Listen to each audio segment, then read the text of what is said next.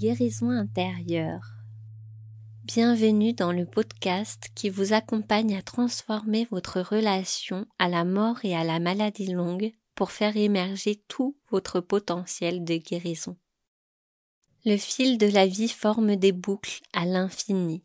À travers vos témoignages, vos partages, je mets en écho ces boucles et vos récits pour servir notre éveil à la vie. Nous parlons de nos doutes, de nos peurs, de ce qui nous donne confiance, de ce qui nous nourrit, de notre parcours de résilience. Comment traverser le plus sereinement possible notre vie, quelles que soient nos épreuves, comment trouver la force d'avancer, comment arrêter de ressasser, comment tisser notre nouveau maillage intérieur avec les fils que l'on récupère en chemin? J'espère de tout cœur que vous trouverez dans cet espace de quoi nourrir ces questionnements, de quoi nourrir votre corps et votre âme de force et de calme pour progresser vers plus de sérénité. Je m'appelle Adèle, accompagnante dans le fil de votre vie. Ma mission est de vous permettre d'ouvrir plus de place à la légèreté, au calme et à l'apaisement dans ces périodes de tumulte pas à pas, vous apprendrez à apprivoiser la peur et la maladie afin de pouvoir vivre et évoluer avec.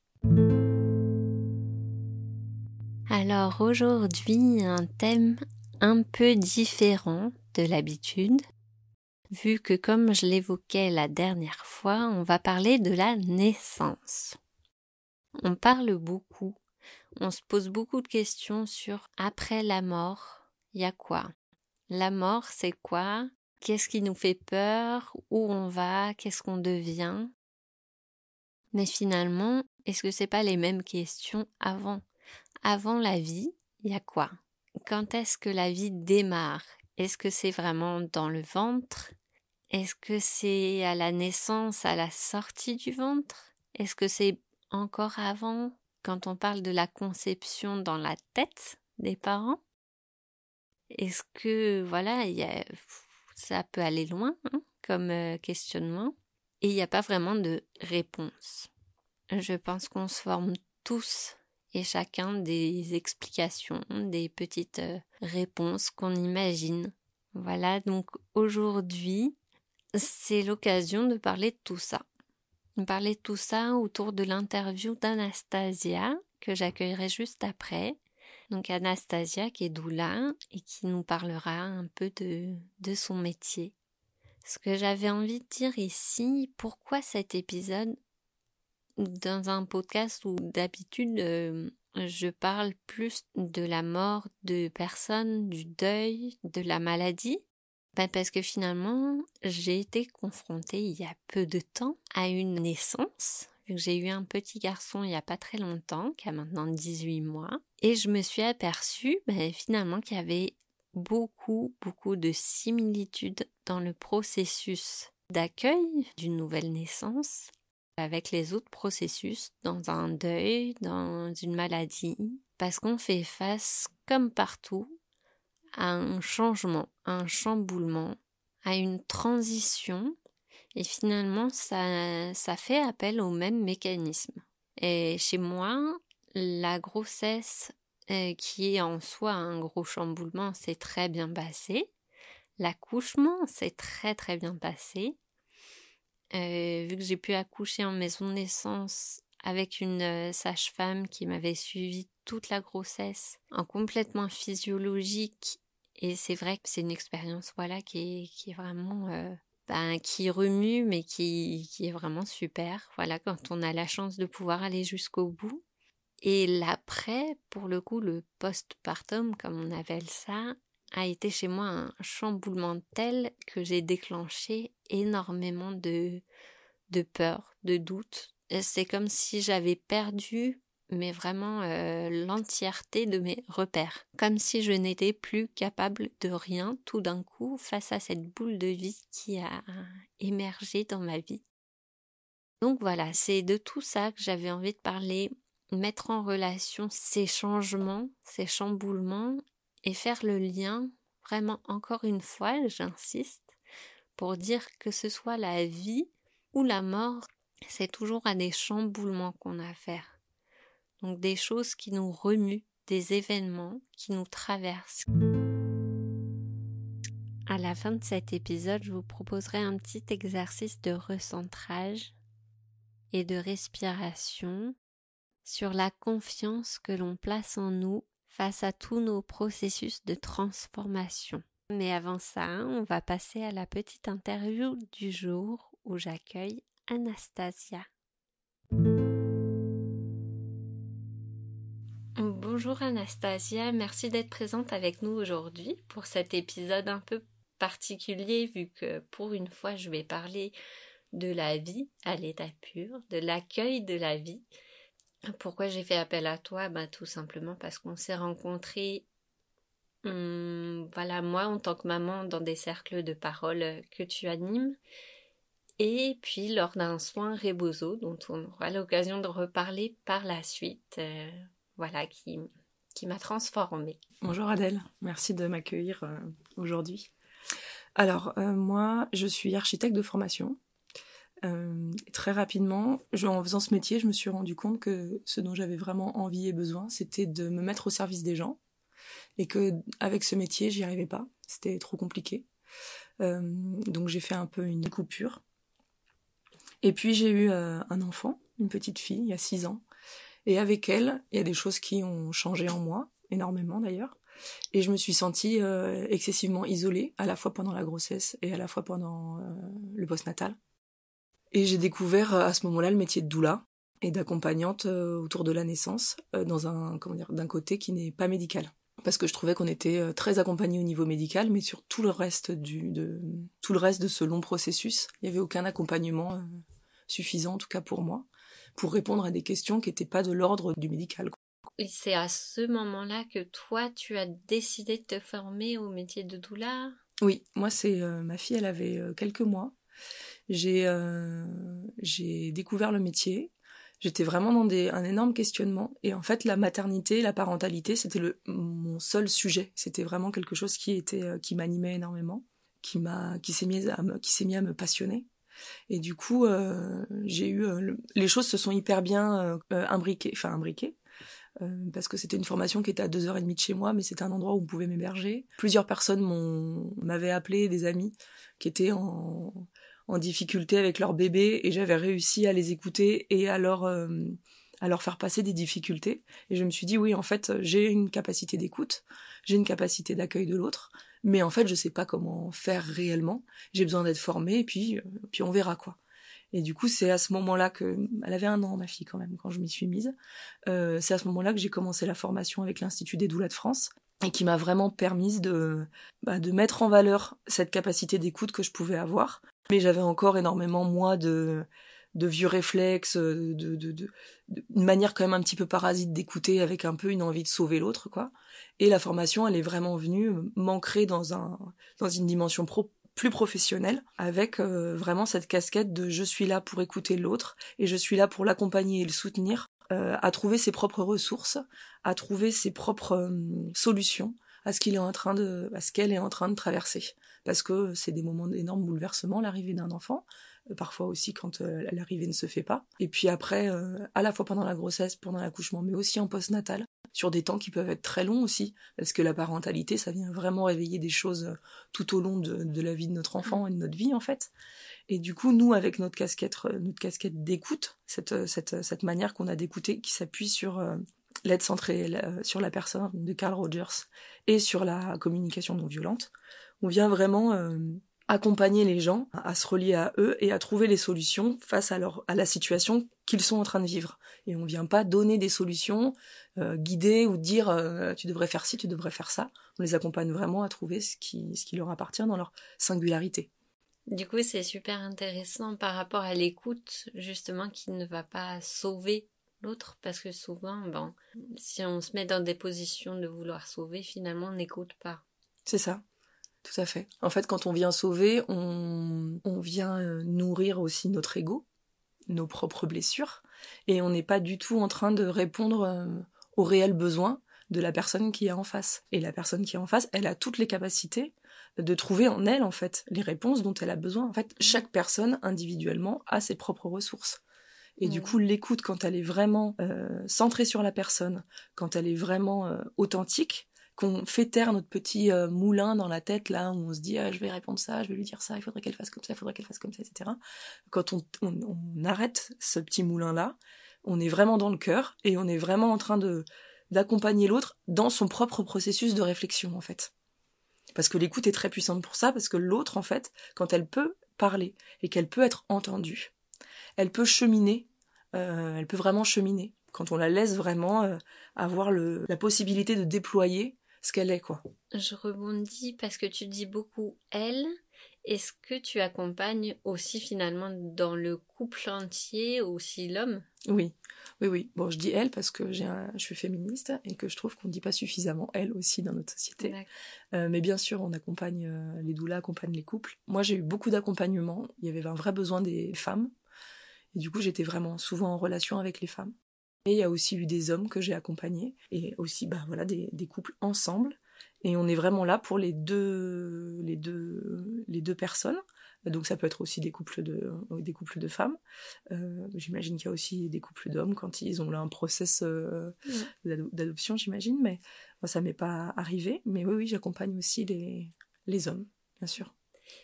Et du coup, tu parles beaucoup du chamboulement, effectivement, de, de tout le processus, en fait, pas seulement de l'arrivée, mais même de l'avant.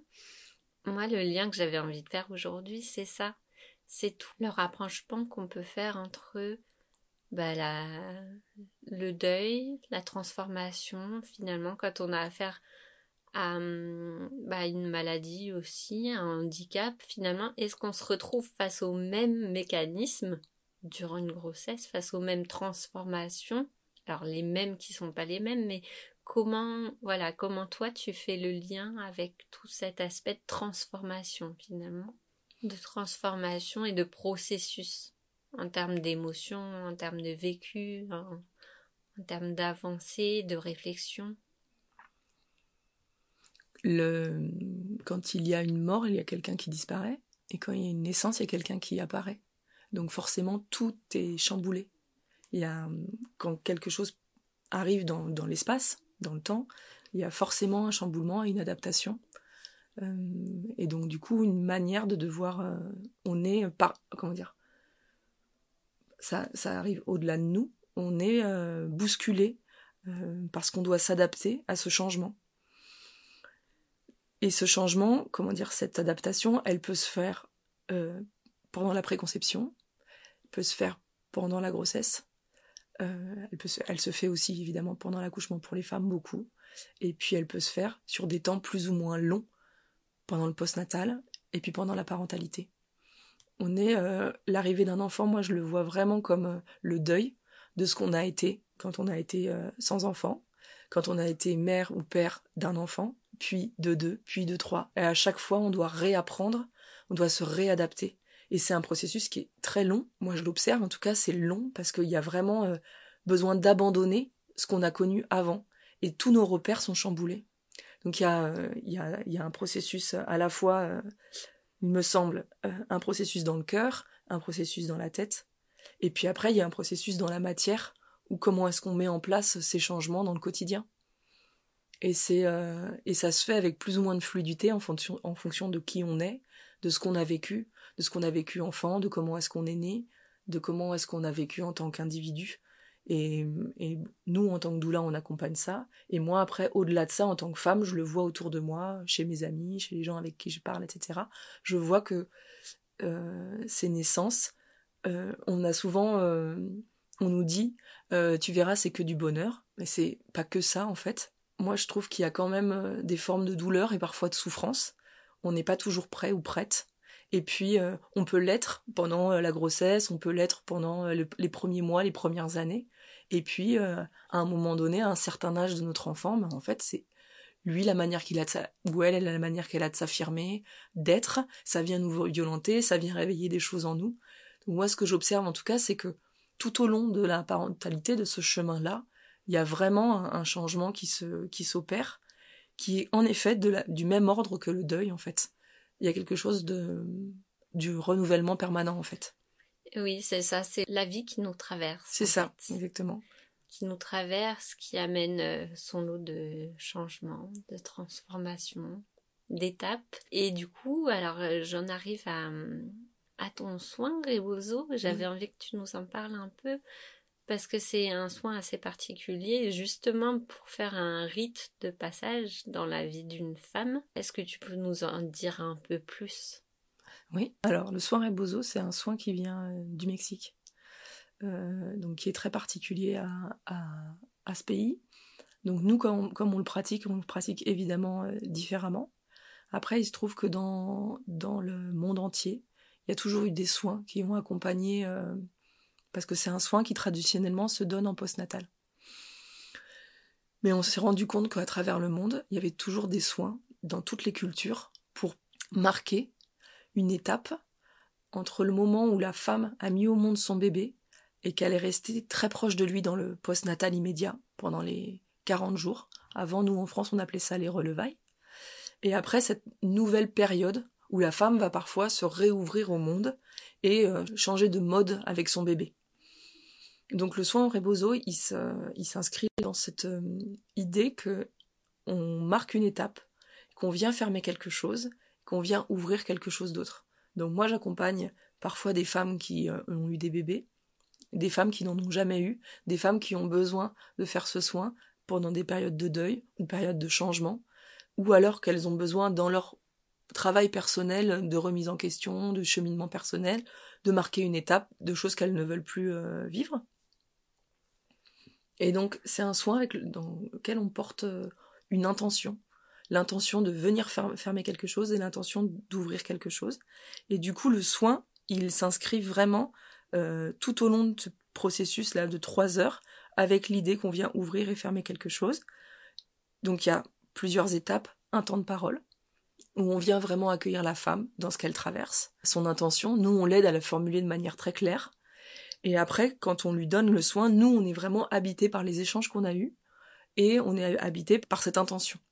Et ensuite, il y a un temps de massage à quatre mains, parce que oui, on est deux, euh, on est deux femmes à donner le soin. C'est aussi ça la force de ce soin. On est aussi là pour représenter la communauté, la communauté de femmes, parce que c'est un soin qui se donne entre femmes, qui vient soutenir une autre femme. Donc on est deux, on fait un massage à quatre mains. La femme, elle est enveloppée dans des, dans des draps, dans des couvertures pour qu'elle monte en température. Le fait qu'elle monte en température, on lui fait boire aussi une tisane chaude pour le détoxifier le corps. Ensuite, il y a un temps de sudation, donc dans un petit hammam ou dans un bain euh, de plantes, où elle va venir. Euh, le temps de sudation, pour nous, il y a vraiment l'idée du voyage aussi intérieur, où elle va pouvoir vraiment avoir un temps pour elle, euh, de retour à elle et à ce qu'elle vient abandonner et à ce à quoi elle vient s'ouvrir. Et puis après, il y a un temps d'enserrage avec euh, les foulards rebozo. Donc les foulards rebozo, c'est le foulard traditionnel au Mexique, où on vient insérer à sept points du corps le, corps de la femme. Et pour nous, euh, dans le soin qu'on donne, on, on, met vraiment l'accent sur quand on serre, on vient, on vient aussi fermer quelque chose, et quand on ouvre, on vient ouvrir, et on invite vraiment la femme à se visualiser ce qu'elle vient de fermer et ce qu'elle vient ouvrir cette fois. Et quand on fait ça, il y a vraiment quelque chose, euh, comment dire, en tout cas pour nous comme on l'a vécu et les retours qu'on a, c'est qu'il y a vraiment quelque chose de l'ordre de l'intégration où on vient vraiment mettre en soi et poser cette intention de ok ça c'est terminé j'en veux plus. Et ça euh, ok je m'ouvre à ça ça me fait parfois peur. Parfois j'ai la trouille et du coup j'ai besoin d'être accompagnée. Et du coup l'enserrage il vient aussi pour ça. Et le fait d'être entourée par d'autres femmes qui portent aussi notre intention et qui y pensent ça me permet de pouvoir sauter dans le vide vers cette nouvelle chose vers laquelle j'ai envie d'aller. Parce que parfois euh, il faut du courage pour euh, décider de fermer quelque chose et s'ouvrir à quelque chose d'autre. Et du coup, ce soin, il est là vraiment pour soutenir ça. Je peux le dire du coup parce qu'effectivement, euh, j'ai fait un soin il n'y a pas si longtemps que ça avec toi, avec vous. Vraiment cette impression à l'enserrage, quand ça sert, ça sert, ça sert, on, on pense très fort à ce qu'on a envie de fermer, on est centré sur la fin d'un cycle et tout d'un coup, ça ouvre et ça fait comme un bol d'air de libération pour passer à autre chose. En tout cas, c'est ce que j'ai ressenti, moi, pendant le soin. Et du coup, j'avais envie de te poser une question.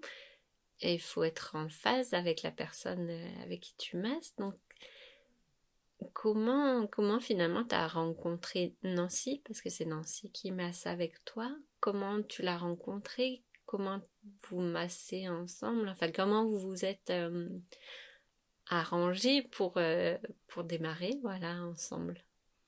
Alors Nancy, on est amis depuis que j'ai eu un petit peu avant que j'ai eu ma fille. On habitait, on habitait dans le même coin toutes les deux et on était assez isolés. Et on s'est vraiment retrouvés autour de la, de la maternité et de la parentalité. Elle, elle avait eu déjà des enfants, et puis elle a eu une petite fille huit mois avant la mienne.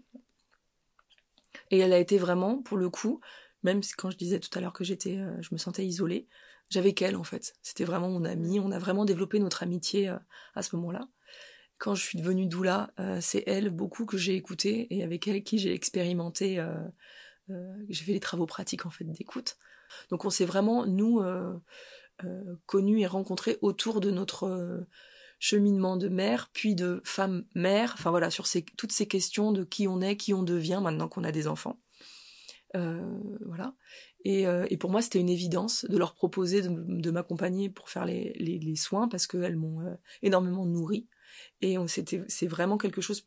Enfin, pour moi, avec elles, on est vraiment sur des, des rapports très équilibrés euh, d'échange et de nourriture intérieure. Et du coup, et de confiance, vraiment de confiance très profonde. Et pour moi, du coup, de pratiquer, parce que je pratique beaucoup avec Nancy, de pratiquer avec elle, c'est des moments qui sont très fluides, euh, où on partage quelque chose euh, dans une autre dimension, évidemment, puisqu'on accompagne une femme toutes les deux. Alors au début, c'était un peu moi qui tenais le, le soin parce que c'est moi qui lui ai transmis, mais euh, mais maintenant, je sens à quel point on est quand même sur un, on a évolué et je trouve qu'on est sur un, même plan, un même plan d'égalité et, ça se fait de manière euh, très fluide, donc on, se regarde beaucoup, euh, on se fait des petits signes pour être sûr qu'on est bien euh, en raccord. voilà, on est beaucoup en lien pendant le soin pour, pour, pour être juste pour la femme qu'on est en train d'accompagner. Et je sais pas comment toi tu l'as ressenti. Oui, oui, oui, ça se sent, ça se sent beaucoup, même la coordination des mouvements, des, des mains, et puis même dans, dans l'atmosphère, dans l'ambiance, ça se sent effectivement. C'est pour ça que je posais cette question parce que c'est. Enfin, c'est beau d'y arriver, c'est pas évident en fait de travailler forcément euh, sur le même pied avec une autre personne en même temps dans un accompagnement si personnel. Voilà. Ouais, ouais. Bah écoute, oui, en fait, c'est pour moi c'était évident. C'est-à-dire mm. que vraiment, euh, voilà, c'est fluide et j'ai le sentiment que, enfin, à chaque fois qu'on se retrouve toutes les deux, je suis contente de me dire, bah, je suis là avec elle, je suis heureuse qu'elle soit dans ma vie et, euh, de pouvoir partager euh, ces moments-là qui sont des moments autres en fait. C'est, c'est finalement le métier de doula aussi, le soin que tu proposes, c'est de l'ordre vraiment de la transmission de femme à femme. Tout à fait. Oui, tout à fait. Oui, oui. Le, la spécificité de, de ce métier de doula et de la formation moi que j'ai faite avec l'Institut des doulas de France, c'est vraiment basé sur l'idée de la transmission. On est vraiment dans des moments euh, de petits groupes, parfois de tête à tête, où on vient euh, parler de nous. Du coup, comme on est là, on est censé expérimenter l'écoute, l'autre est là aussi pour parler euh, d'elle, sur tous les sujets qui entourent la maternité et la parentalité. Et du coup, quand on écoute, l'autre, elle nous transmet sa propre histoire. C'est vraiment aussi au cœur de ce, bain euh, de, femmes qu'on apprend énormément. Et aussi de, donc, dont vient la transmission. Et après, nous, en tant que doula, quand on accompagne les parents, on va transmettre pas toujours forcément notre histoire, mais on peut transmettre aussi on sait que tel couple a plutôt expérimenté ça, vécu ça, euh, tel couple a vécu ça, etc. Et on peut le transmettre aux parents. Dire voilà, il y a là dans cette, par exemple, dans cette petite difficulté, euh, il peut aussi, euh, tu peux aussi euh, expérimenter ça. Il y a des gens qui expérimentent ça, il y a des gens qui expérimentent ça, il y a des gens qui fonctionnent comme ça, etc. Et quand on donne comme ça un panel de propositions, les gens ils ont le temps de réfléchir et de se dire ah oui ok donc cette personne, d'après ce que j'ai compris, elle a expérimenté ça. Donc en fait il y a vraiment cette idée de transmission qui transpire en fait et qui passe euh, de d'individu en individu en fait. Bah merci en tout cas pour toute cette cet éclairage, cette présentation. Et donc, euh, je reviens un peu dessus parce que c'est le sujet euh, de le fait de relier en fait tout, tout ce qui tourne autour du cycle tout simplement, euh, que ce soit la vie, la mort, voilà. C'est le cycle qui tourne et qui nous habite en tout temps, en fait, en toute période. Est-ce que spécifiquement, euh, tu peux nous parler un peu de l'accouchement? Parce que l'accouchement, finalement, c'est un peu un événement qui catalyse tout et en un temps record, j'ai envie de dire. Euh, voilà, est-ce que tu peux nous parler plus de cet instant vraiment de transition euh, puissant? Oui, euh, l'accouchement du coup c'est vraiment l'espace de la transformation puisque c'est le moment où on va accueillir cet enfant. Et du coup l'accouchement c'est vraiment accueillir une petite mort en fait de la femme, parfois pour les hommes aussi ils le vivent comme ça, mais c'est vraiment le moment du deuil de ce qu'on a été pour s'ouvrir à ce qu'on va devenir. Je sais que dans certaines cultures, on, dit qu'il n'y a pas de douleur et que les femmes accouchent sans douleur, etc. Mais dans notre culture, on a quand même euh, la douleur qui est quand même très présente. Il y a à la fois la douleur physique, mais il y a aussi une douleur psychique où il faut accepter en fait de, de mourir, c'est-à-dire de faire mourir la femme qu'on est pour accueillir ce bébé et pour devenir la mère qu'on va devenir en fait.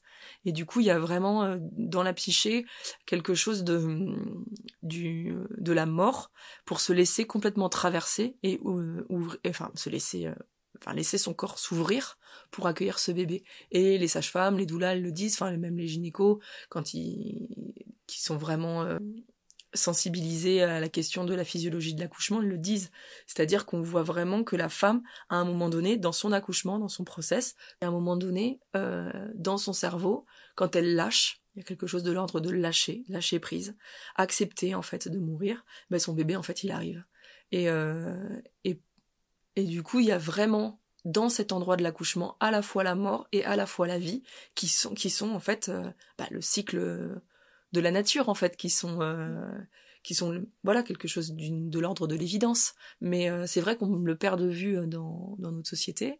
Et parfois on a peur en fait d'aller à, à, notre accouchement. On a peur de le regarder en face parce que au fond de nous on sait très bien que ben on va devoir faire le deuil de quelque chose pour s'ouvrir à quelque chose d'autre et que c'est parfois hyper inconfortable et anxiogène, etc., etc. Mais c'est vrai que c'est que c'est un vrai euh, l'accouchement, il peut vraiment être un, un vrai outil thérapeutique, un vrai outil de euh, de, de transformation très puissant et qui, et qui peut nous permettre de nous connecter à notre puissance, à notre à nos capacités et à notre euh, voilà puissance de femme et de Là, je vois, j'écoutais une, sage-femme l'autre fois qui disait, euh, on est des guerrières en fait, de pouvoir traverser ça. Il y a vraiment quelque chose de l'ordre du de la guerre intérieure et euh, parce que c'est c'est quand même des douleurs qui sont euh, qui sont très difficiles et puis dans notre cerveau aussi ça peut l'être. Donc il y a vraiment ce, cette idée que pour l'accouchement, c'est un espace de transformation hyper puissant. C'est vrai, je m'y retrouve encore une fois. Je connaissais pas encore vraiment les doulas, mais ça aurait pu être une doula qui m'accompagne aussi. J'ai été accompagnée par des sages-femmes, mais qui, qui ont fait un travail euh, vraiment tout au long de la grossesse pour m'accompagner jusqu'au bout. Vu qu'en maison de naissance, j'étais avec la sage-femme qui m'a suivie tout du long. Donc euh, on était euh, le papa, moi, la sage-femme, et on était vraiment en vase clos, j'ai envie de dire, mais juste en face de l'hôpital au cas où, donc un cadre quand même très rassurant de se dire bon si jamais il y a quelque chose euh, voilà. Mais ce que j'ai trouvé effectivement super et super confortable pour le coup pour moi même dans cette situation euh, qui nous dépasse complètement en fait. On n'y réfléchit même pas cette, euh, cette écoute effectivement de la sage-femme de la doula qui peut accompagner. Cette mise en confiance dans le processus physiologique et vraiment cet accompagnement de, passage à, bah, confiance, ça va aller.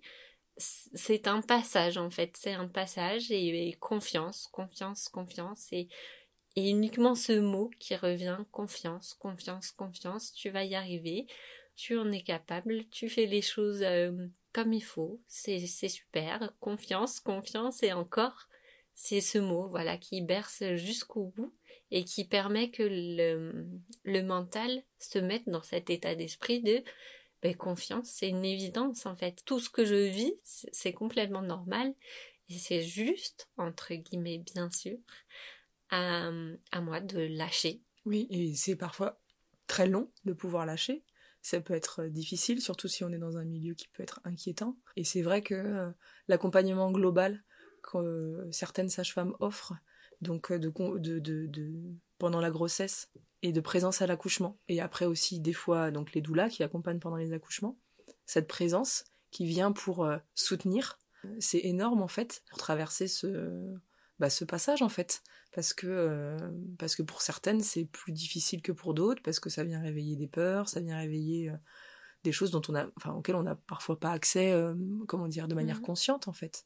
Et et ces et ces personnes là qui accompagnent pendant la, pendant la pendant les accouchements c'est parfois la clé aussi de, du fait que l'accouchement puisse se se passer correctement pour certaines femmes parce qu'on le voit de toute manière depuis la nuit des temps, les femmes sont accompagnées par d'autres euh, par d'autres femmes parce que c'est c'est un moment qui qui est euh, qui est chargé en fait. Et, et c'est moi je trouve ça chouette que dans notre euh, dans notre région, dans notre coin, il y ait la possibilité d'accoucher de cette manière-là avec des sages-femmes qui, qui sécurisent à fond le, le, le, cadre pour se sentir bien et pour nous tenir la main et pour pouvoir réussir à accoucher de manière assez physiologiquement parce qu'il y a des coins en, France où c'est pas du tout possible, il n'y a pas ces accompagnements-là, mm. et c'est vrai que ça, ça, offre une alternative qui est, euh, qui est vraiment chouette, qui est très riche en fait. Comment on a accès à ce que tu proposes? J'ai un site internet, anastasiagorski.com, et j'ai une page euh, Instagram. J'ai essayé d'y mettre euh, ce que je suis, mes valeurs, les accompagnements que je fais, les rendez-vous de cercle de parole autour de la parentalité, les rébouzeaux. Les Blessing Way aussi. Donc vous aurez tous les liens de toute façon en description pour retrouver Anastasia dans tous les accompagnements, tous les soins qu'elle propose. Voilà, merci beaucoup Anastasia. Merci beaucoup Adèle. Et puis à bientôt. On arrive en fin d'épisode sur tout cet aspect de naissance, de chamboulement euh, qui nous traverse en permanence. Ce que je vous propose, c'est le, petit exercice du jour pour se relier à cette notion de confiance en nos processus de transformation, quels qu'ils soient. Quelle que soit l'étape de vie que vous traversez en ce moment, je vous propose d'aller identifier cette énergie en vous de transformation qui vous étiez avant, qui vous êtes maintenant, qui vous voulez être demain. Voilà, laissez passer ces idées dans la tête et ne pas s'accrocher à ce qu'elles sont, parce que demain, tout sera différent, quoi qu'il en soit. Je vous propose de fermer les yeux, de respirer profondément. À l'inspiration, vous chargez de confiance, gonflez vos poumons et votre cœur de cette confiance légère. À l'expiration, diffusez cette confiance légère dans tout votre corps. La ressentir dans vos orteils, dans vos doigts, dans vos jambes, dans vos bras, dans votre ventre, dans votre poitrine et votre tête. Confiance en vos processus de transformation. Je laisse venir les idées, les pensées dans ma tête. Je les laisse me traverser, me bercer. Je laisse la transformation opérer en moi je n'ai rien à faire, rien à presser. Tout se fait naturellement dans le flux de ma respiration. J'inspire profondément dans cette énergie de confiance et j'expire profondément pour diffuser cette énergie de confiance dans tout mon corps, au-delà de mon corps, dans toute la pièce qui m'entoure. je rayonne cette confiance et je me vois me transformer, transmuter. Je me vois grandir, grandir et m'étirer. S'il y a de la pluie dehors, j'apprécie sa fraîcheur. S'il y a du soleil, j'apprécie la chaleur. Quoi qu'il en soit, tout est juste. À ce moment-là, tout sera différent demain. Inspiration, expiration. Je laisse partir petit à petit les idées de ma tête. Et je reviens à ma conscience au moment présent. J'ouvre les yeux et je bouge doucement. Voilà pour le petit exercice du jour. J'espère que l'épisode en entier vous a plu. Aidez-moi à partager cette énergie de confiance en nos processus de transformation en partageant au maximum ce podcast autour de vous, en commentant, en me donnant des pistes, des indications, en me faisant vos commentaires. Merci de votre écoute. Si vous voulez aller plus loin, je vous invite à aller voir mes stages ancrage et liberté. Vous aurez les liens en description. C'est des stages que j'ai mis en place à la journée pour aller un peu plus loin dans l'ancrage, dans le moment présent, aller visiter tous ces processus en nous qui nous habitent et qui circulent, quoi qu'il en soit, être à l'écoute de tout ça sur une journée complète. Je vous laisse découvrir tout ça. Merci pour votre écoute, merci pour vos partages et vos soutiens. Je vous dis à très bientôt pour un prochain épisode qui sera encore une fois sur le thème de la création guérison, sur euh, comment créer au-delà du domaine artistique. Un sujet qui me tient très à cœur et que j'avais envie d'approfondir encore. Je vous souhaite une très bonne journée et à très vite.